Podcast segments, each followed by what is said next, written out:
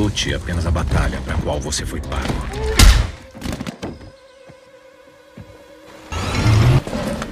Respira. Respira. Calma. Prepare to be excited. Isso é o que é necessário. Se quiser ter sucesso.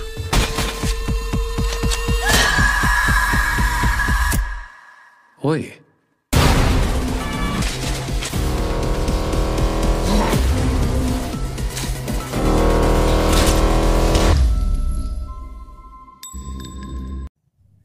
Bom dia, boa tarde, boa noite, fãs dos filmes de ação. Meu nome é Marcos e este é o canal Marcos Slash. Hoje vamos falar sobre o filme O Assassino. Vou falar tudo o que achei dele. Roda a vinheta.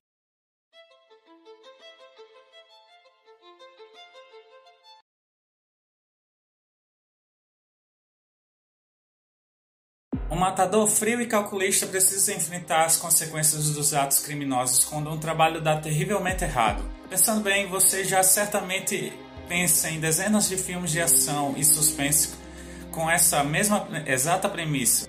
O assassino dá algum frescor à fórmula, traz sempre o competente David Fisher, Seven, Clube da Luta e Zodíaco, com a trama de ação que curiosamente pode ser definida como anti-ação.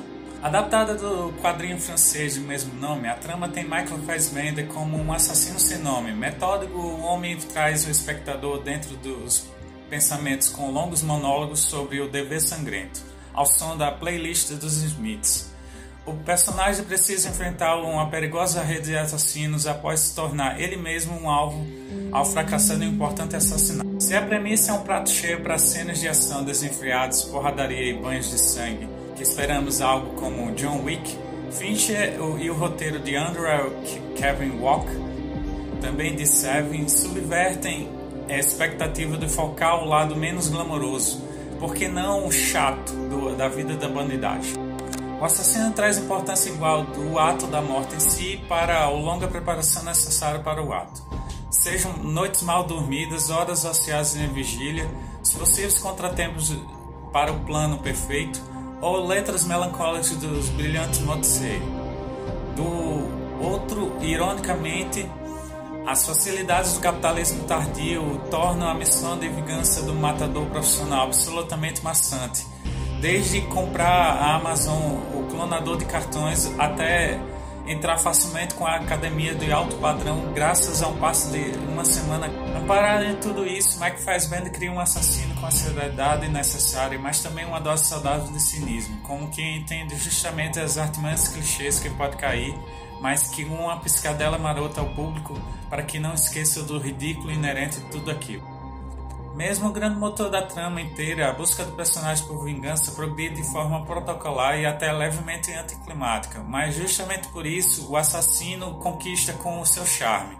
No fim, é como se o filme se destacasse por puxar o tapete dos nossos pés sempre que entramos num cap dos capítulos da jornada do matador, por prometer uma coisa e entregar outra. O filme é povoado por coadjuvantes como Tilda Swinton, assassinas como faz Bender na mira, Charles Pardell, com um inescrupuloso advogado responsável por contratações dos matadores, e até a brasileira Sofia Charlotte, com uma curtíssima aparição. A maioria cumpre a sua função no roteiro sem grandes reviravoltas, deixando claro que, mais do que uma trama de vingança, o assassino é um ego triplo de descoberta do próprio protagonista. Com a fotografia sombria e a assinatura inconfundível de David Fisher, prova que sua sai melhor em boas tramas de suspense como Zodíaco e o próprio Seven, a saudosa série cancelada Mind Hunter e o injustiçado quarto do que as produções artisticamente pretensiosas, como o curioso caso de Benjamin Button e Monk.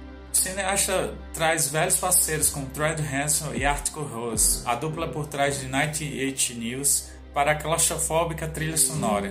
Até a música do assassino se bandeia roubos de grandeza, preferindo um acompanhamento quase incidental à jornada de Fassbender, mas que ainda transmite a tensão necessária.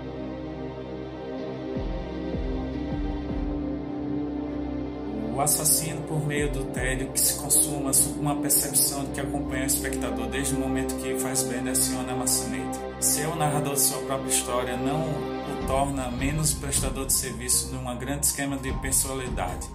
Peão de um ofício terceirizado com o agravamento de não há banais insalubridades no mundo dos matadores. Obviamente, esse é todo o ponto do filme, como a própria narração em off salienta nos minutos finais, mas é curioso acompanhar como Fisher Walker tenta criar uma narrativa a partir da premissa de que tudo que é dado ao protagonista ao alcance de uma aproximação do cartão de crédito e nada de fato configura-se como um obstáculo. Esse pessimismo em relação a nossos horizontes e toda a indiferença com que o filme trata a relação do personagem com o mundo faz com que o assassino mais uma elaboração de Fischer em torno do tema do cinismo.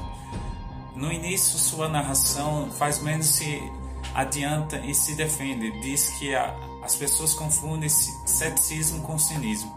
Mas convém lembrar que o ponto de vista do protagonista não é mais confiável. O fato de que o assassino fica mais cínico a cada minuto e ao final, quando a luz do sol bate no rosto do personagem, supostamente o redime. Talvez o amanhecer seja, na verdade, só mais um vislumbre do fim do mundo com a explosão do final do Clube da Luz.